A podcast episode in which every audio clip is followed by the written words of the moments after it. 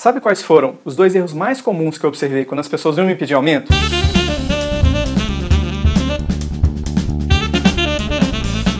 O primeiro tinha a ver quando a pessoa pedia aumento pensando nas próprias perspectivas, na, na própria necessidade. Era mais ou menos assim, a pessoa me pediu aumento porque a prestação do carro está alta, porque a prestação da casa está alta, porque fez um ano de empresa.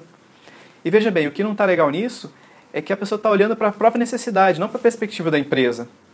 É, seria mesmo, se a empresa cumprisse, seria a mesma coisa que ela estivesse dizendo para todo mundo assim: todo mundo compre carros mais caros, compre casas mais caras, que a gente vai dar aumento por causa disso. E não é bem assim. A gente tem que saber o que a empresa espera da gente na hora de pedir aumento. E como é que a gente fica sabendo disso? A gente pergunta. E a empresa vai falar o que espera em termos de resultado, em termos de objetivo, em termos de meta, em termos de capacitação, em termos de assumir mais responsabilidade e assim por diante. E o segundo erro mais comum tem muito a ver com esse primeiro. Olha só, em algumas empresas as pessoas vão estar prestando atenção na sua carreira, vão estar te acompanhando, em outras não. Se as pessoas não estiverem te acompanhando, o ônus disso é todo seu. A pessoa não está não tá percebendo sua evolução, o, o impacto disso vai ser todo seu, o risco é todo seu. Então, pensa, lembra bastante disso. O maior responsável pela sua carreira é você mesmo. O maior responsável pela sua carreira é você. Então é importante que você tenha esse controle do que, que você está fazendo, se você está cumprindo os objetivos, se você está dando os resultados, se você está assumindo mais responsabilidade e assim por diante. E aí vem aquela pergunta, né? Poxa, mas e se eu pedir e ouvir um não? E o que eu posso dizer é que isso provavelmente vai acontecer. Na maioria das vezes. Na vida a gente recebe muito mais não do que sim.